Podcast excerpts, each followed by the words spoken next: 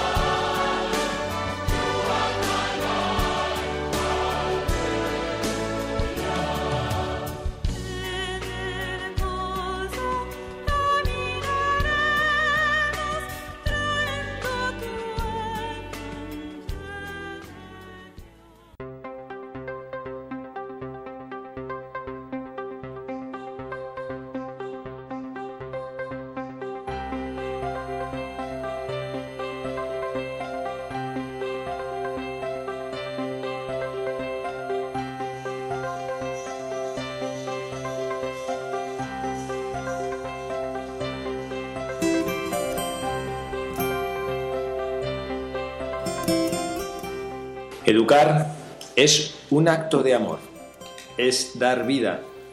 Y el amor es exigente, pide utilizar los mejores recursos, despertar la pasión y ponerse en camino con paciencia junto a los jóvenes. En las escuelas católicas, el educador debe ser, ante todo, muy competente, cualificado y al mismo tiempo rico en humanidad, capaz de estar en medio de los jóvenes con estilo pedagógico para promover su crecimiento humano y espiritual. Los jóvenes tienen necesidad de calidad en la enseñanza y a la vez de valores, no solo enunciados, sino también testimoniados. La coherencia es un factor indispensable en la educación de los jóvenes. Coherencia no se puede hacer crecer, no se puede educar sin coherencia. Coherencia y testimonio.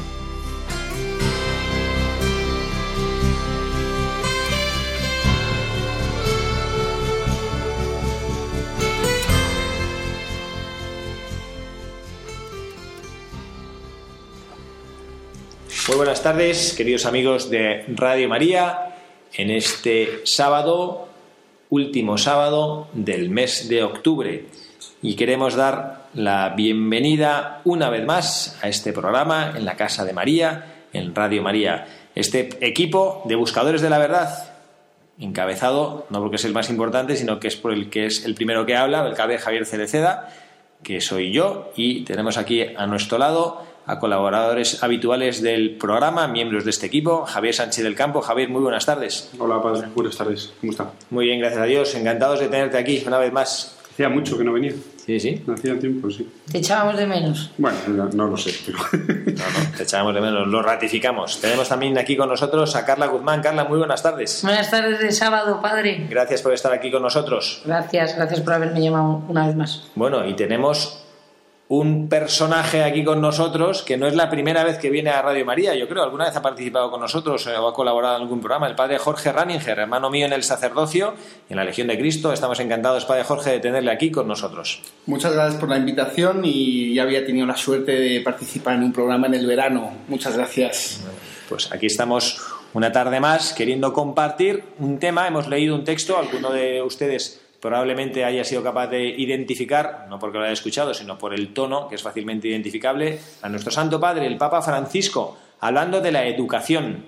Es un tema que nos apasiona en este equipo de buscadores de la verdad. Ya saben ustedes que muchos de nosotros, aunque hoy nos faltan Pepa y Oliva, que son dos de los miembros fuertes, pilares fuertes de este equipo de buscadores de la verdad, que son educadoras, pero bueno, aquí también estamos el padre Jorge, Carla, un servidor, también Javier es educador porque es padre de familia y nos apasiona este tema de la educación en este mundo tan cambiante, en este mundo que tenemos un maravilloso grupo de jóvenes a nuestro alrededor, de niños que están deseando aprender y tenemos que reflexionar cómo tienen que aprender, cómo tenemos que transmitirle las cosas esenciales de la vida y que no siempre coinciden con las cosas o el modo como nosotros las hemos aprendido. Qué fácil es protestar de los jóvenes que ya no son como antes, bueno, los jóvenes siguen siendo creación de Dios, siguen teniendo un alma inmortal que nuestro Señor pone en sus corazones y son hijos de su tiempo. A veces el problema lo tenemos nosotros, que somos hijos de nuestro tiempo y es un tiempo un poquito en el pasado. Bueno, pues hemos escogido, a ver Carla, cuéntanos qué, qué santo, antes de leer la biografía, hemos escogido un santo que bueno, pues que nos parece significativo, se van a extrañar porque es un santo de hace muchos siglos, pero nos parece significativo hablar de él en la educación. Carla, ¿por qué lo hemos escogido? Pues lo hemos escogido por dos cosas.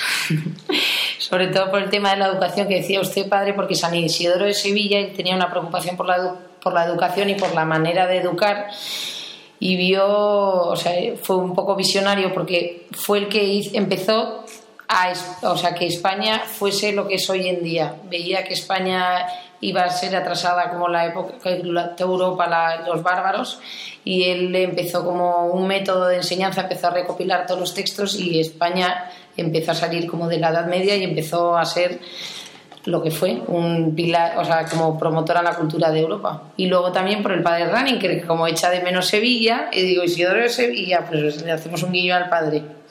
Bueno, pues aquí tenemos a este San Isidoro de Sevilla, santo padre de la iglesia, padre de la iglesia, creo que murió en el 636, no sé si fue el último de los padres de la iglesia de Occidente, y dentro de la patrología, que bueno, pues que alguno de nuestros oyentes seguro que conoce, y San Isidoro efectivamente se nos presenta como un renovador, un reformador de la educación. Esto los que tenemos un carácter un poquito conservador nos cuesta pensar en innovar, nos gusta y nos da paz lo que siempre ha funcionado. Y en la educación esto no sirve. Que siempre ha funcionado no tiene por qué funcionar ahora. Hay cosas que sí, es verdad, que el alma es inmortal y hay valores inmortales que no se marchitan, pero la manera de transmitirlos, mmm, ahí eso sí que tiene que cambiar. ¿no? Bueno, pues vamos a dedicar, bueno, antes no hemos dicho, no hemos recordado a nuestros buscadores el correo electrónico, lo repetimos cada programa porque es un correo un poquito complicado. Buscadores de la verdad arroba radiomaria.es. Bueno, pues saben que ahí nos tienen. Yo sé que muchos de nuestros oyentes a lo mejor no son muy prácticos del correo electrónico. Bueno, algunos pueden escribir también cartas. A veces recibimos cartas o tarjetitas que nos mandan nuestros oyentes pidiendo reflexionar sobre algún tema o planteándonos alguna duda sobre algo que hemos hablado en los programas. Bueno, estamos a su disposición. Y bueno, vamos a escuchar ahora un poquito una breve biografía sobre la vida de San Isidoro de Sevilla.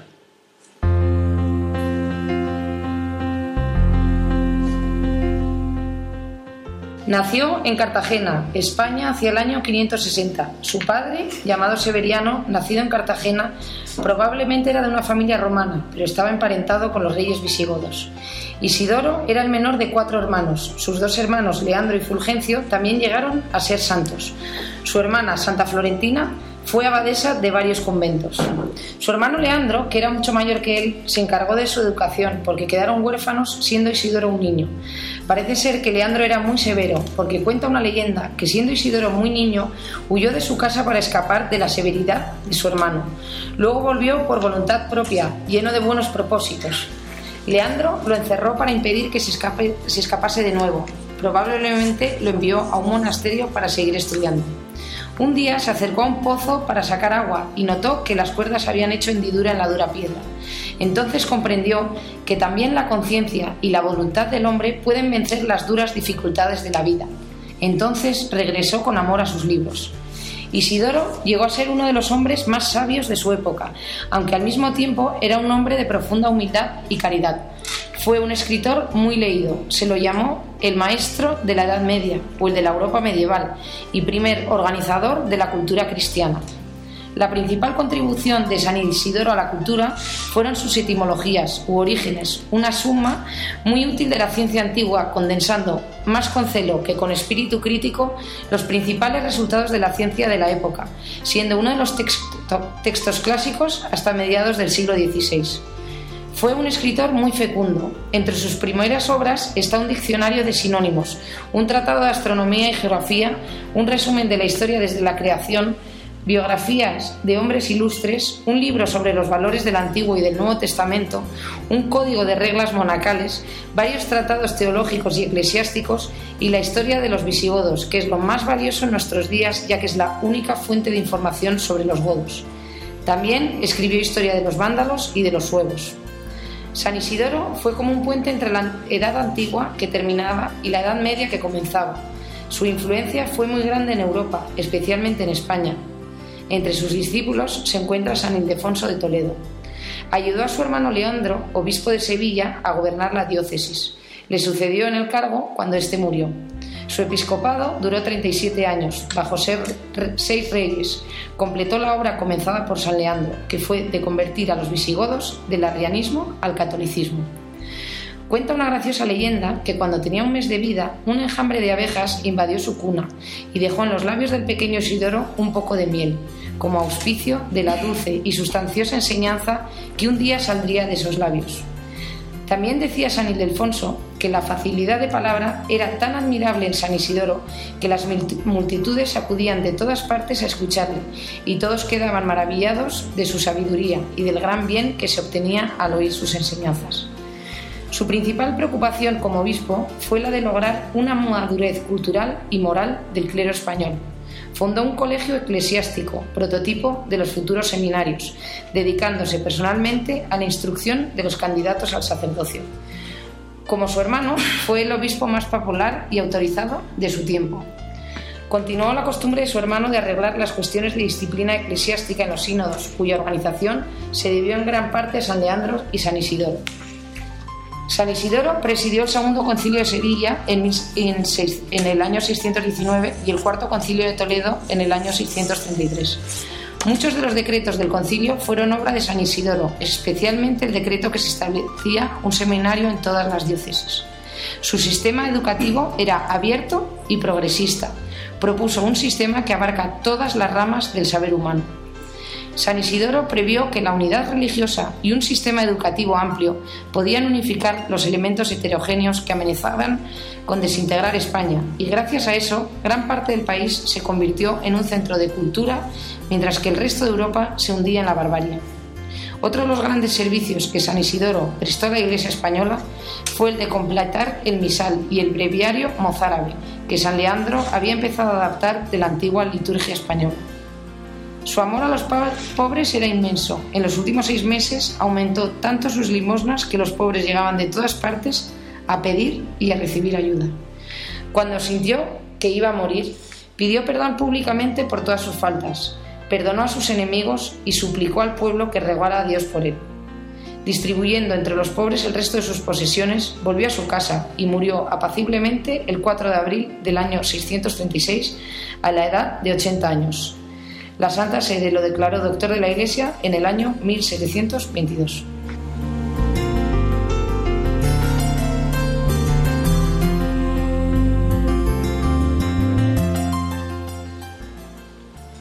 Bueno, pues esta es la, historia de nuestro buscador del día.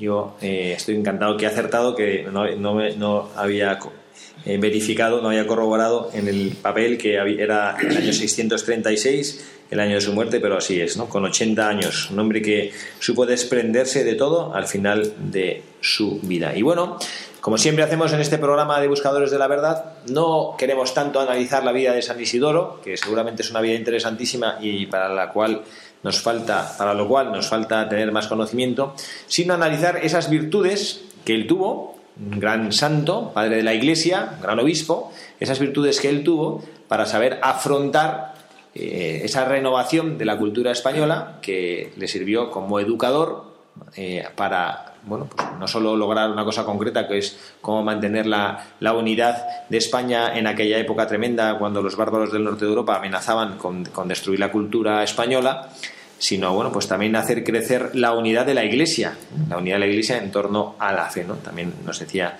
cómo hacía volver del arrianismo al catolicismo, ¿no?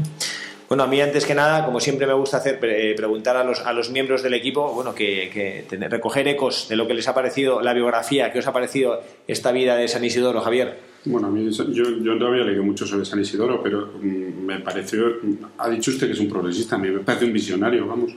Es un señor que en el siglo X, en el siglo VI, que ni siquiera existía España como tal, eh, hablaba de un sistema educativo amplio para unificar elementos heterogéneos y valores comunes, para no desintegrar, no se llamaba España, pero bueno, eh, para poder vivir todos unidos. Si se compara eso con lo que está pasando hoy, hoy es justo, estamos haciendo justo lo contrario. Pero justo lo contrario, yo podría resucitar San Isidoro y venir a, dar algunas... Dar luz. Sí, a, decir algo por aquí, ¿no? Pero bueno, sin entrar en esos temas, a mí me llama mucho la atención que, que, mm, decía Carla, que es uno, era uno de los hombres más sabios de su época, pero que tenía una profunda humildad y caridad y que se daba a los demás, no era un, personaje arrogante ni no, todo lo que hacía, toda su sabiduría la enfocaba hacia, hacia los demás. Y bueno, probablemente por eso estaba tan preocupado por la educación, por los valores, por, por la unidad y bueno, la, verdad es que me voy a ir a leer más de San Isidoro, desde luego que sí. Bueno, este es uno de los frutos que también buscamos para nosotros y para nuestros oyentes la inquietud de conocer más de las vidas de los santos, la vida de los santos, que, de los cuales aprendemos, aprendemos muchísimo. ¿no? Es que, la vida en, el, en, el, año 600 y pico, que no debía ser nada fácil, este señor se dedicara a fundar colegios y a educar a, a sacerdotes para que mm, fueran proclamando el mensaje de la iglesia y las cosas que hacía es, es muy, muy... A mí es lo que me llamó la atención porque cuando nos planteamos eh, hablar este sábado sobre el tema de la educación, estábamos buscando santos relacionados con el mundo de la educación y, y, cuando me encontré con San Isidoro decía, lo que decías tú, en el año 600. 1500 años. Sí, o sea, hace tanto tiempo buscando un sistema educativo abierto, progresista, adecuado al momento para buscar la unión. Y yo decía, ¿y cómo este hombre lo hizo, porque claro, ahora te lo imaginas, te montas en el AVE, te vas a Madrid, Madrid-Barcelona y no. Sí, sí. Pero ¿cómo, cómo lo haría? ahora pides una subvención y a lo mejor te la dan, ¿no? Pero, este ¿cómo iría de, sitio en sitio y, y, expandir todo, todo, todas sus ideas? Sí, sí. Bueno, para Jorge, usted que ha estado mucho tiempo en Sevilla, que nos dice un, medio sevillano, ahí en Sevilla tienen gran devoción a San Isidoro. Corazón partido. Aunque, aunque soy de Madrid, creo que por lo menos medio corazón, no es si más o menos, pero medio corazón he dejado en Sevilla. Ciertamente es un santo que nos abre los ojos. Yo creo que esta visión que él tenía de, de buscar la amplitud o de integrar elementos en la educación surge sin duda alguna de, ver y, de estar con las personas, de analizar sus necesidades, de pensar qué es lo que le falta a esta persona, cómo podemos educar mejor no a la masa de los niños o de las personas, sino educar mejor a cada uno.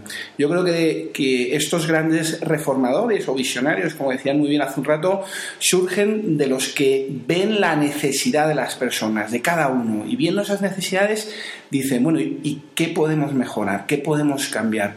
No, estos cambios no surgen de, de, pues de ver cómo puedo ganar más dinero o surgen de cómo puedo yo arreglar esta situación política o cómo puedo yo mejorar pues el nivel académico. No, esto surge de ver la necesidad que tiene la persona. Yo creo que en este sentido San Isidro posiblemente pues era una persona que conocía bien al ser humano, ¿no? a, la juventud, a los adolescentes, a los niños, a los padres de familia. Y de ahí seguramente, estoy seguro, nació pues esta inquietud de, poder mejorar. Yo creo que para nosotros, muchísimos años después, hay un mensaje muy actual, ¿no? Vayamos a las personas, veamos a los niños, veamos a, a los adolescentes, ¿no? ¿Cuántas veces nos encontramos con adolescentes inmaduros que nos traen mareados, por la calle amargura, por la calle amargura, con tantos problemas que no me hace caso mi hijo, que se quiere ir, que por qué va a llegar tan temprano cuando todos sus amigos siguen en la calle. Bueno, todos estos problemas que todos conocemos, pues de esas inquietudes posiblemente surgía la, la moción de mejorar la educación, ¿no? No por sí mismo, sino por un bien de la persona. Y por esto me motiva tanto este santo, ¿no? O sea, que, que centra su, su interés en ayudar a los demás y sobre todo pues hoy en día a los jóvenes. Yo creo que podemos ya entrar, como el padre Jorge nos ayudó a hacerlo, podemos entrar ya en harina y, empezar a hablar del mensaje que nos deja San Isidoro. Insisto, yo pido a nuestros buscadores de la verdad que, bueno, en este programa, que como saben todos ustedes, que es el espacio de reflexiones en voz alta, no estamos aquí dando una clase magistral sobre la educación, simplemente estamos juntos reflexionando en voz alta sobre estos aspectos de la educación. Y me parece efectivamente, como dice Padre Jorge, que lo ha dicho en algún momento, que siente que este, esta necesidad de eh, renovación en San Isidoro nacía de su saber estar con las personas. Me parece muy interesante esta reflexión de estar con las personas. ¿Qué significa? ¿Por qué me parece interesante? Me explico. Porque a veces nosotros nos dedicamos a, enseñar, y cuando digo enseñar no me refiero solo a los profesores, ¿eh? creo que todos los que convivimos con gente más joven que nosotros, todos nuestros oyentes que tengan hijos, nietos, sobrinos, primos, eh, hermanos pequeños que bueno, pues que tratan de aportar algo a su vida, son educadores en el fondo. ¿Cómo estamos enseñando? Lo ilustro con una anécdota que recuerdo que me contó un profesor hace tiempo. que se encuentran dos profesores, después de haber estado todo el verano de vacaciones, se dan un abrazo y dice, bueno, ¿y qué tal? ¿Y qué te has dedicado este verano? Y dice, pues mira, he estado enseñando a mi perro a hablar inglés. Todos los días he dedicado tres horas a enseñar a mi perro a hablar inglés. ¿Qué me dice? Sí, sí. Y dice, oye, ¿y, qué tal? ¿Y, lo has conseguido? dice, no sé si lo he conseguido, yo le he enseñado, ¿no? Es decir, esto es una anécdota así poco, ¿no? ¿Qué, significa? A veces pasa con los, a veces nos pasa a los que somos educadores. Voy a ir a contarles a los niños de mi clase de primero de bachillerato esto. Y luego, pero ¿han aprendido algo? No sé, yo se lo he contado. Bueno, entonces que esto que decía el padre Jorge de San Isidoro, ¿no? Esta este inquietud, esta sensibilidad para educar no está en que yo tengo que transmitirles el mensaje que tengo yo dentro, ¿no? Sino efectivamente saber qué necesidad tiene. Y eso nace de estar con las personas. Un educador difícilmente podrá transmitir algo en profundidad a quien no conoce o sea, hablando de lo que usted decía, padre, pero que me, ha venido a la mente una anécdota, cuántos, o sea, no, madres de familia que llegarán a la hora de cenar o de comer y querrán enseñar a sus hijos a comer bien y de repente le verán a su hijo preocupado y dejan de lado eso para ocuparse de la persona o del niño o un profesor que tiene, el profesor sabe lo que va a dar el temario, pero llega ese lunes a clase, ve la clase reportosa porque ha pasado algo y deja de lado lo que tenía preparado para enseñar para realmente ¿no? ocuparse de la persona que, en ese momento lo que le pasará. Yo pienso por mi madre, porque siempre me pasa quitarlo de la mesa. Yo no sé, Padre Jorge, si usted recuerda, cuando nosotros estábamos en, en Roma estudiando filosofía, teníamos un profesor, el Padre Ramón Lucas, gran profesor, gran formador, que nos ponía este ejemplo en antropología filosófica. ¿no? Decía, ¿qué es lo que hace falta para enseñar matemáticas a Pedrito? ¿Se acuerdas? y decía, pues enseguida levantaba una mano y decía, saber matemáticas, tener pedagogía. Conocer a Pedrito. Y el padre decía, hay que conocer a Pedrito. Porque efectivamente lo mismo del perro, de enseñarle inglés al perro, ¿no? Si yo puedo ser, tener la, mejor metodología, pero evidentemente lo que tengo que saber es que al que tengo delante, la pregunta, ¿tiene capacidad de entender lo que yo le estoy enseñando? ¿O tiene interés en aprender lo que yo estoy enseñando? esta es otra historia también eh, curiosa, ¿no? O está en el momento de aprender. O cómo aprende. ¿Cómo aprende? ¿Cómo aprende? O a veces, que este, este es otro temazo. Damos respuestas a preguntas que quien nos escucha no se ha hecho. Esto nos pasa mucho a los sacerdotes, ¿eh? cuando predicamos, cuando hablamos, qué barbaridad, cuando sentimos que los jóvenes que viven en una vida moralmente desordenada, y vamos y les explicamos y les contamos, ¿no? Pero atención, este joven se ha preguntado alguna vez aquello sobre lo que tú le estás dando una respuesta, porque probablemente si no se lo ha preguntado, la respuesta no llega a ninguna parte. Ah, no, se queda mirándole como las vacas al tren. no, no, si no está preparado, pues... Claro, se queda igual. Pero yo, nosotros tenemos tres hijos y, y lo que decía antes es cada uno es distinto totalmente. Es imposible enseñarles y explicarles las cosas a los tres de la misma manera. Bueno, el pequeño todavía es muy pequeño, pero incluso ya hay que contarle las cosas de, de, manera distinta. Y con los dos mayores, que se llevan solo un año, uno es un niño y otro es una niña, cuando piden ayuda para matemáticas o para inglés o para lo que sea, yo me doy cuenta que no le puedes explicar las cosas igual a los dos y lo intentas y al final cuando te das cuenta que no se pueden explicar las cosas a los dos igual, Mm, pues aquello fluye un poquito más. No digo yo que sea muy fluido, ¿no? Pero, porque son medio adolescentes, pero, fluye un poco más y somos capaces de por lo menos establecer un, diálogo, si, si se puede decir así. Pero hay que conocerles, es imposible, si no explicarles nada y enseñarles nada. Recuerdo que mm, hace unos años preguntaba a uno de los compañeros nuestros sacerdotes, uno de estos que siempre consideramos como un gran educador por los años que ha dedicado a los colegios, el tiempo que, le ha dedicado a los chavales y tal, ¿no?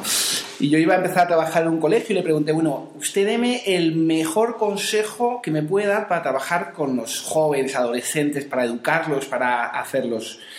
Y yo pensaba que me iba a dar ahí la fórmula mágica fantástica. La Coca-Cola. Y bueno, y resulta que me dice lo siguiente, dice, mire padre, dice, el mejor tiempo invertido por mí en todos estos años en el contacto con los chavales en el colegio ha sido el tiempo del recreo.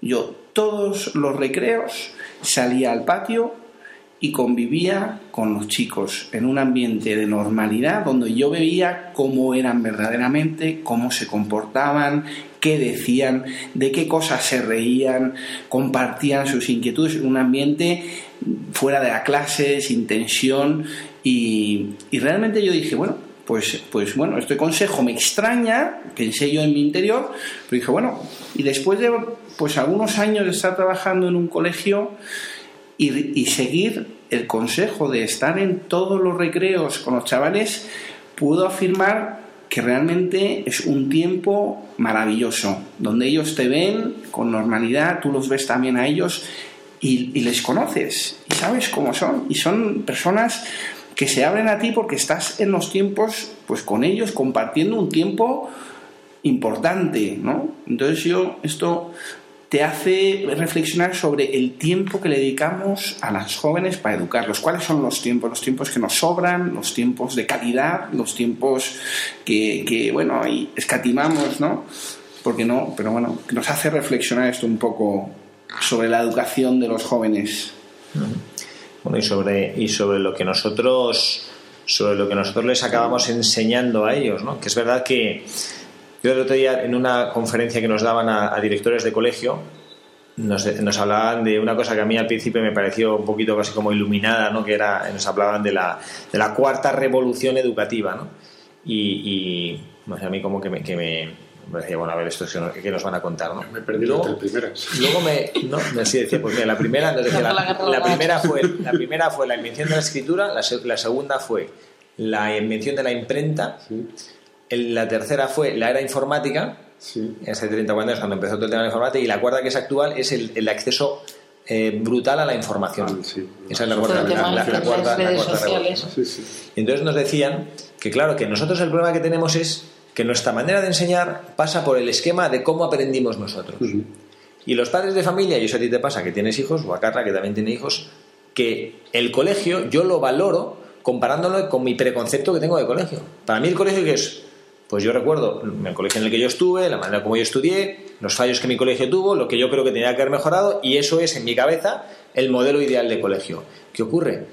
No sé, no sé si vosotros os acordáis. En mi casa estaba, me acuerdo, la única fuente de información de la que, de la que nosotros podíamos sacar algo era el gran diccionario enciclopédico universal, que eran cuatro tomos, que no era gran cosa, cuatro tomos gordotes, pero que no era gran cosa, Mm. y para cualquier trabajo de historia, de geografía, de ciencias, alguna duda de temas de matemáticas, ahí teníamos que ir.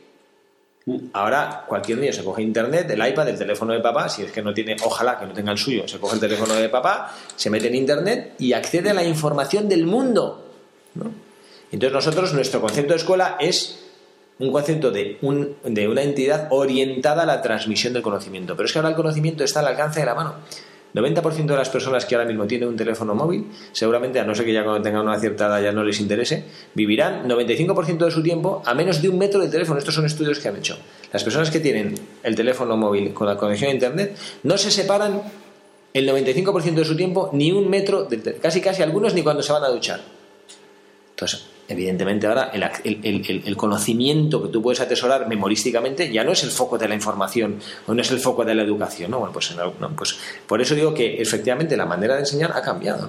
Entonces, esto afecta también a la fe y a la manera de transmitir la fe, necesariamente, ¿no? Y tenemos que enseñar a los niños, pues, enseñarles a, a- a- a- volar, bueno a, bueno, a volar, mira, ahora esto me ha, eh, me ha- me ha hecho pensar, me ha hecho, esto lo he dicho sin querer, de, bueno, que les habíamos preparado una, una pieza musical. Es una canción un poquito peculiar, no es el tipo de canciones que les solemos poner en, este, en nuestro programa de Radio María, es una canción dedicada a los profesores. Escuchen la letra, que es una canción interesante.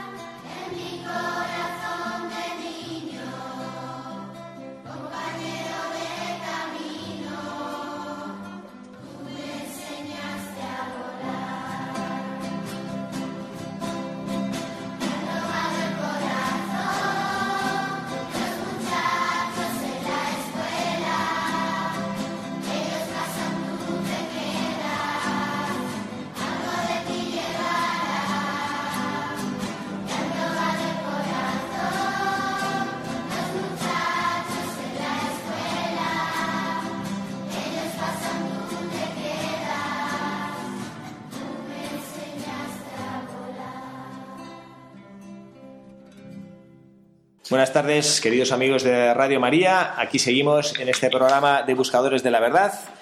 Con quien les habla, el padre Javier Cereceda. Está también con nosotros Javier Sánchez del Campo, Carla Guzmán y el padre Jorge Raninger. En esta tarde de sábado, que estamos en reflexiones en voz alta, hablando de San Isidoro de Sevilla, pero no tanto de San Isidoro, sino esa capacidad que él tuvo de ver que había que modificar la manera de enseñar en aquella España del siglo VII, que estaba un poquito atosigada por la invasión de los bárbaros del norte y que se perdía un poquito eh, la identidad cristiana y la identidad cultural. Bueno, pues él quiso luchar para que esto no se perdiera y tuvo que modificar gracias a, bueno, pues a su visión, la manera de enseñar. Y acabamos de escuchar esta canción, que como les decía, es esta canción dedicada a los profesores, canción que cantan los niños a los profesores. Tú me enseñaste a volar con alas de pajarito cuando no era más que un niño, fíjense, sin miedo a la libertad, ¿no? Sin miedo a la libertad. Bueno, pues nada, también tenemos aquí para, para acompañarnos, eh, tenemos un invitado especial que nos acompaña telefónicamente. Él se llama Antonio Sastre, es una persona que se dedica profesionalmente a la educación, no tanto, que también lo hace, no tanto a nivel de aula, que también lo hace, insisto, sino un poco, pues como San Isidoro hacía, no sé si más modestamente o más eh, grandemente, Antonio, pero bueno, con la, con la idea de efectivamente darse cuenta que, bueno, pues que hay sistemas de educación, sobre todo desde esta visión cristiana de la educación que nosotros queremos aportar al mundo, que hay que cambiar, ¿no? Antonio, bienvenido. Muchas gracias. ¿Qué tal están? Encantado yo de, de estar con ustedes y con todos los oyentes. Desde luego de una forma mucho más modesta que, que San Isidoro, no, no es comparable para nada mi, mi labor. Pero bueno, el campo donde trabajo pues sí que es tan importante como en el que trabajaba San Isidoro. Desde luego la educación tan importante. Bueno, Antonio, yo sé que tú pues te, dedicas, trabajas con jóvenes universitarios, también te dedicas al pensamiento de cómo modificar el- la formación integral de los jóvenes en, en la- en el mundo escolar. Y bueno, a mí me gustaría, eh, pues eso, como mm, preguntarte, ¿no? Eh, en ese mundo en el que tú te mueves, en esta especie de cambio cultural que nosotros estamos pensando y que nos damos cuenta que a veces tratamos de, pues eso, de, aplicar los preconceptos que tenemos en nuestra cabeza de cómo tiene que ser la educación, porque cómo, lo que tienen que llegar a ser los niños.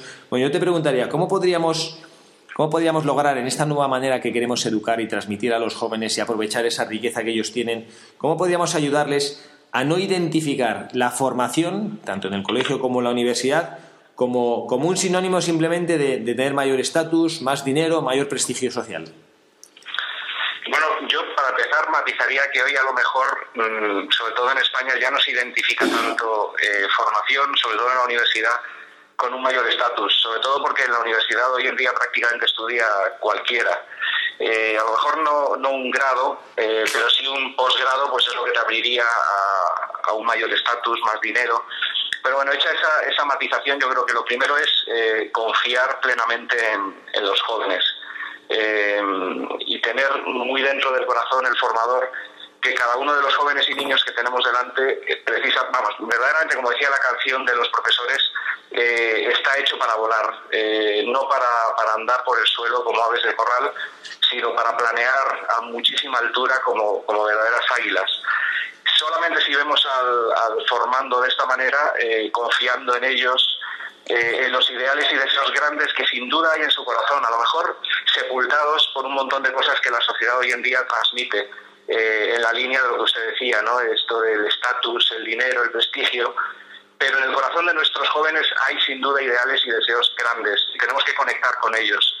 Entonces hoy en día en, el ámbito educativo, en la universidad que es donde yo trabajo en, en el aula y en los colegios donde trabajo detrás del aula, pero planeando y diseñando, lo que tenemos que hacer es proporcionarles a los jóvenes experiencias eh, fuertes, formativas, en los que ellos puedan conectar con esos deseos que están en su corazón, que a lo mejor ni ellos mismos son muy conscientes porque están pensando en otras cosas, en tener un coche, en tener, no sé, tantas, tantos bienes, ¿no? En los que hoy se nos invita a ver la felicidad.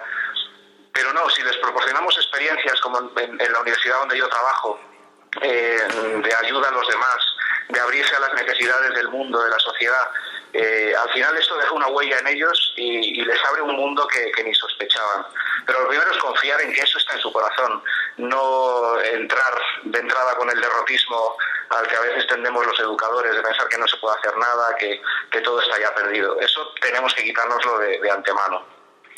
An- Antonio, una, una pregunta que nos surge, yo creo que a muchos de nosotros, es cómo, cómo lograr que los alumnos o los jóvenes que están a nuestro alrededor desarrollen un espíritu crítico sano, un espíritu libre, capaz de cambiar este mundo que hay alrededor nuestro que a veces vemos que no, que no nos da nada positivo.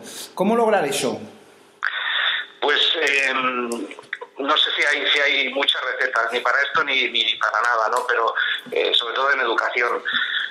Yo creo que ayuda la, formación humanística, pero bien entendida. Eh, no se trata solamente de poner en el currículo de los jóvenes eh, o de los niños eh, disciplinas de tipo, pues lo que es- hemos considerado siempre humanidades, disciplinas de letras, diríamos, ¿no? O se decía antes sino mm, sobre todo se trata de impartir de un modo humanístico cualquier disciplina o cualquier carrera, aun las más técnicas y las más eh, científicas y más abstractas, se pueden impartir de muchas maneras.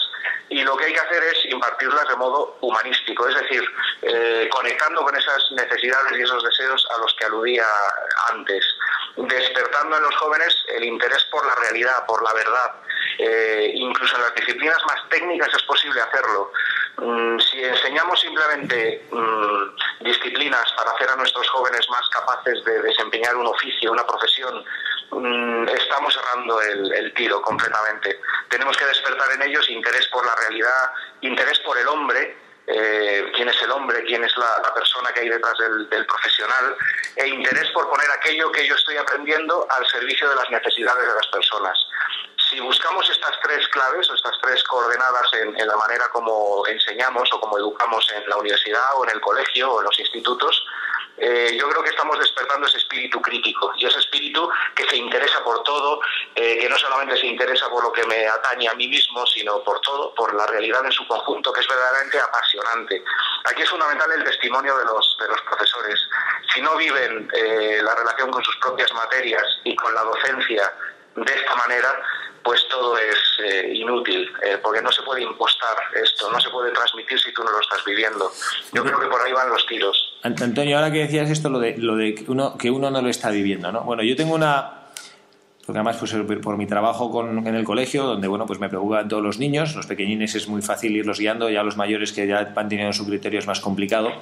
Yo veo, por ejemplo, eh, bueno, esta noche de este sábado 31 es la famosa noche, bueno, tú que tienes también niños, la famosa noche de Halloween, ¿no? Que a los niños como que les atrae, que les, ¿no? Y, y- y yo pienso, bueno, no sé, como que veo, ellos no se dan cuenta, ¿no? Es verdad que hay detrás y hay, hay un mar de fondo con este tema de Halloween, que bueno, que probablemente los niños y muchas familias no se dan cuenta, ¿no? Pero es un tema que un, po- un poquito preocupante, ¿no? Pero a mí me hace, yo cuando les veo a ellos, y, y voy a una pregunta un poquito más profunda que el tema puntual del Halloween o no Halloween, ¿no? Que lo que habría que hacer es celebrar a los santos como la Iglesia nos enseña y no tanto de los, de los muertos y las brujas y todas esas cosas, ¿no? Pero bueno, yo lo que digo es, pienso que, que- que- un poquito mi, que mi manera de lo que tú decías ahora un poco eso, ¿no? De mi manera de, de- de aprender, no sé, cómo lograr encontrar el camino a, a lo que les interesa a estos jóvenes y les llena su alma si, si nuestra manera de aprender es distinta de la de ellos. Pues eh, tomando pie en el, en el ejemplo que usted ponía de Halloween, eh, yo creo que lo primero es interesarnos nosotros por lo que les interesa a ellos, por su mundo.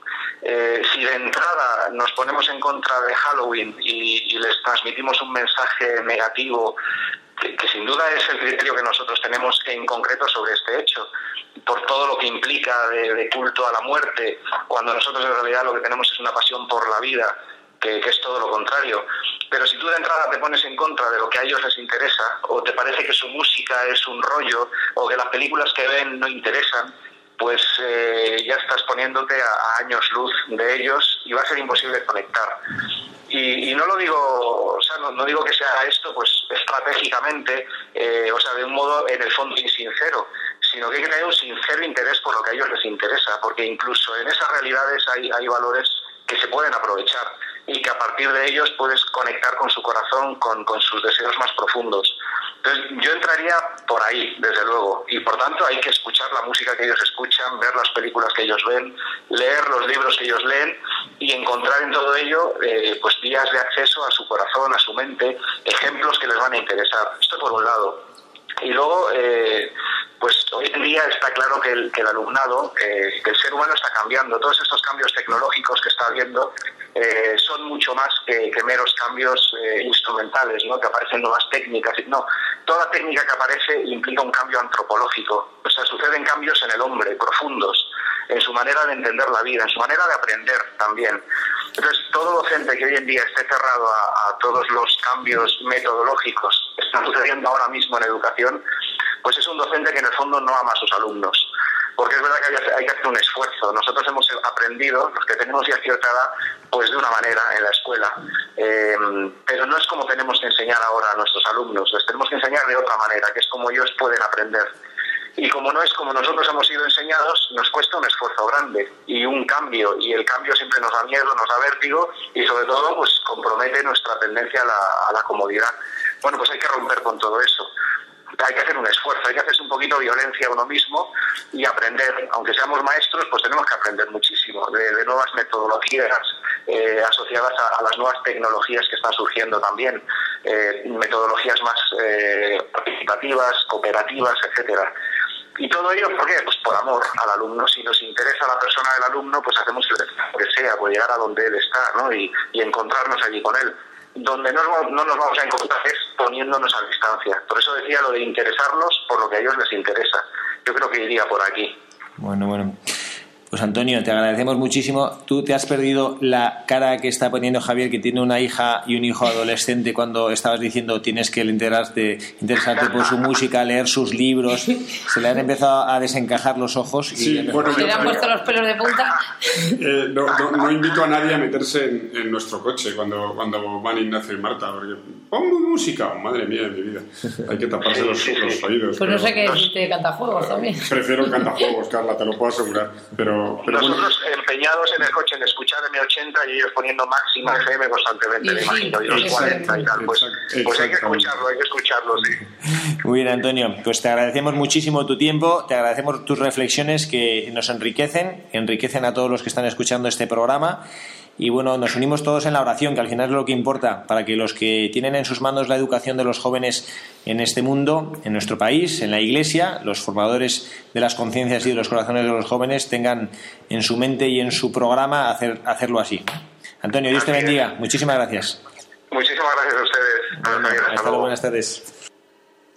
Bueno, pues realmente, eh, Javier, fuera de la broma de lo de escuchar la música, esto es un reto, ¿eh? sí, sí lo es, sí, pero además es que, bueno, voy a poner un, un- ejemplo un poco personal. A mí me encanta el cine y yo no consigo que mis hijos vean las películas que a mí me gustan. Lógico.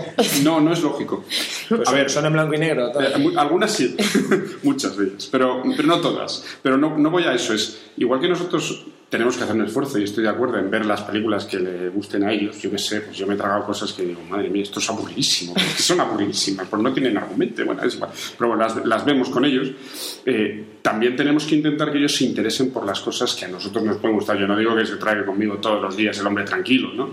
Porque, porque, porque yo entiendo que tiene otro ritmo, que tiene otro color, que está dirigida de una manera distinta. Pero bueno, pero que a lo mejor eh, ver con ellos cosas mm, o películas o música que a nosotros nos gusta también es fomentar en ellos cierta inquietud por cosas que no son el, el- el que ha dicho el máxima FM. Máxima FM, no sé hombre, qué, eso que- también es formar, pero como Claro. decíamos antes, hay que, ¿no? entonces, Tiene que estar pero hay que encontrar un equilibrio, es a lo que voy. Es no todo es meterse en el mundo de, de la película del Transformer y el Crepúsculo y el no sé qué, que son espantosas, y, y a lo mejor ellos no se dan cuenta, pero si a un, a, un, a un adolescente de estos descubren cosas de repente, de repente descubren una película que dice, es en blanco y negro, pero es maravillosa, y esa película les puede despertar la inquietud por otras cosas. Lo que pasa es que se cierran en su, en su, en su música, está horrorosa. Con la música sí que que no puedo. Con, la- con el cine, bueno, más o menos. Con la música sí es que eh, ahí tengo dificultades. Pero bueno, no es que yo sea un melómano, ¿eh? pero, pero, pero es que. Pero sí es verdad que, que se que cuando ellos descubren algo que a nosotros nos gusta, eh, también se puede establecer una relación, porque al final, y un, y un diálogo, y una, y, un- y una comunicación, que al final es de lo que se trata. O sea, yo, yo he conseguido que mis hijos vean películas, no muchas, eh, porque tampoco les torturo demasiado, pero, pero, pero bueno, y que han terminado y han dicho, pues tenías razón. Pues esto está muy bien. ¿No tienes más de estas? Digo, tengo muchas. Dice, vale, ya las veremos. Tus hijos son especiales. Si dicen a su padre, tenías razón, papá, son especiales. Ay, Alguna vez, alguna película, tampoco exageremos, no, es, no hay que sacar, no hay que emocionarse demasiado.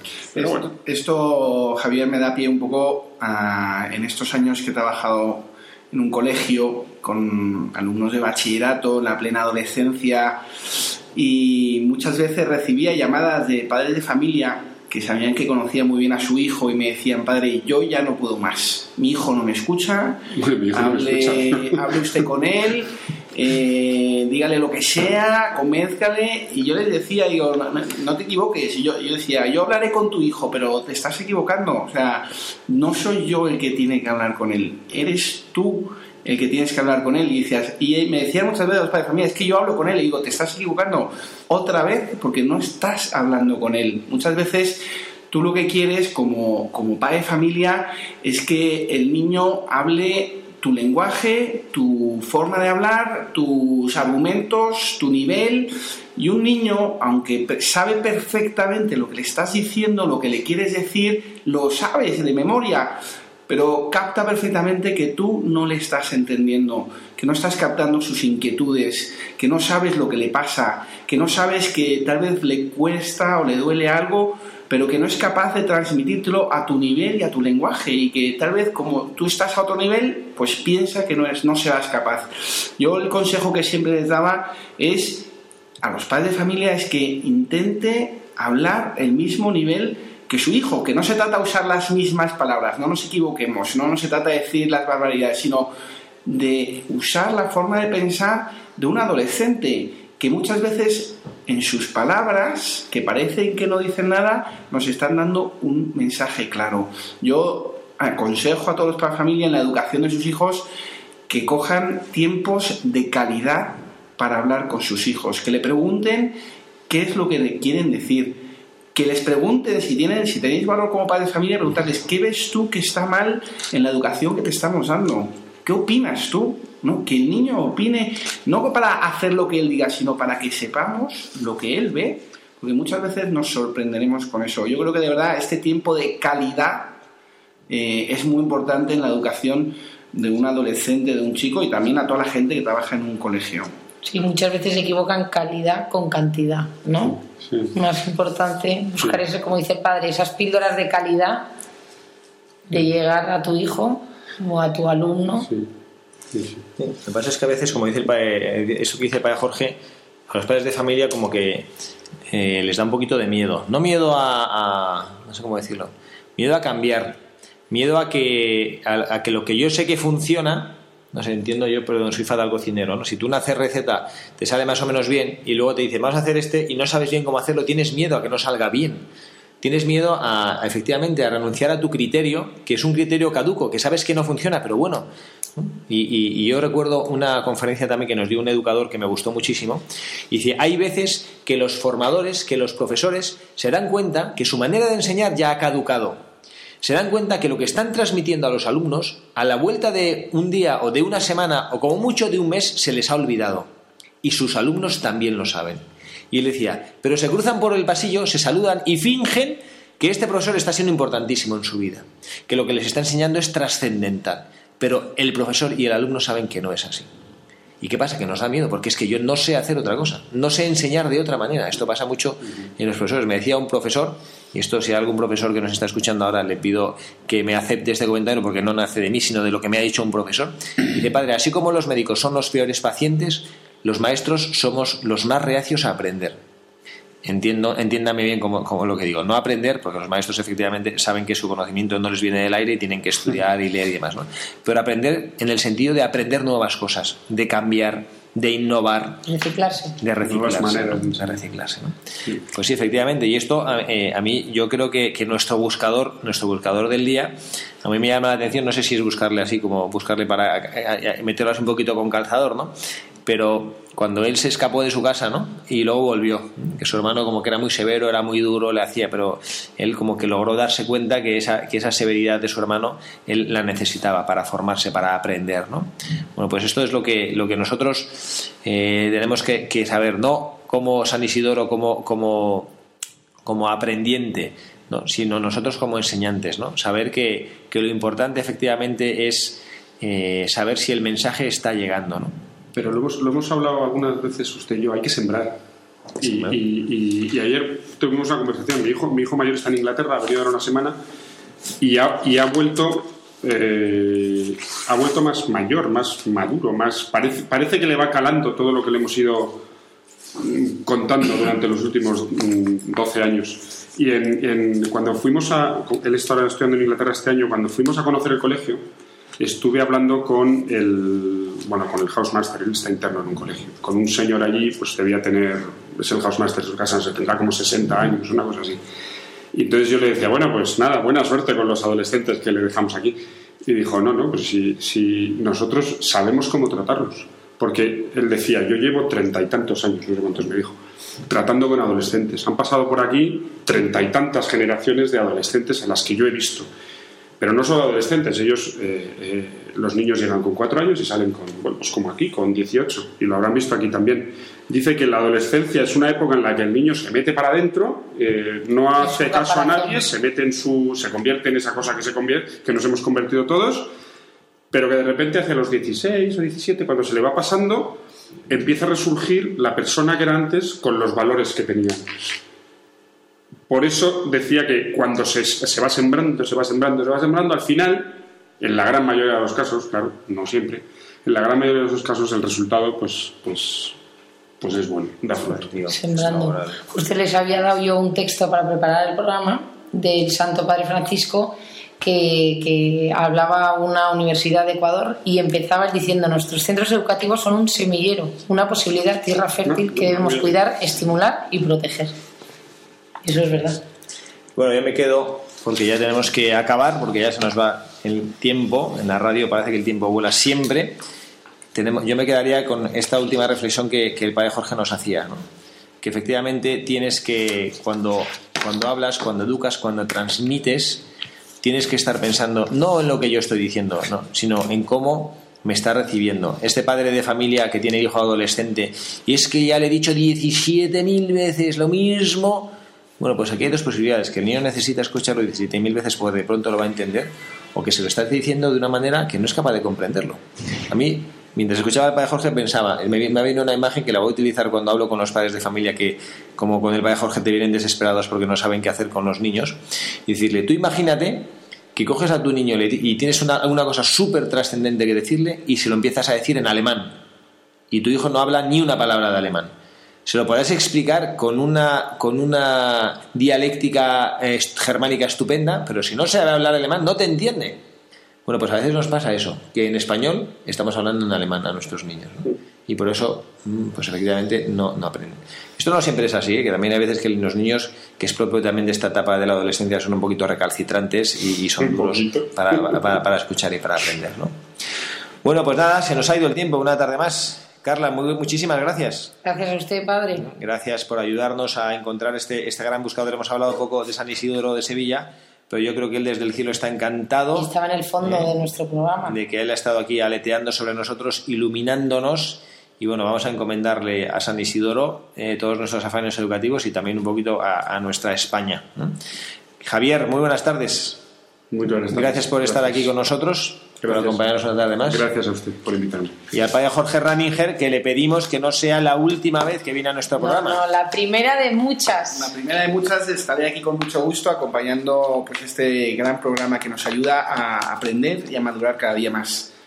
Muy bien. Y el que les habla, el padre Javier Cereceda, se despide de todos ustedes. Les deseamos que tengan un feliz fin de sábado y mañana, domingo 1 de noviembre, Día del Señor, que se acuerden, si pueden, un poquito de todos los que formamos esta radio, esta radio de nuestra Santísima Virgen María, nuestra Madre, y que recen para que sepamos ser luz y mensajeros de su palabra. Buenas tardes y que Dios les bendiga.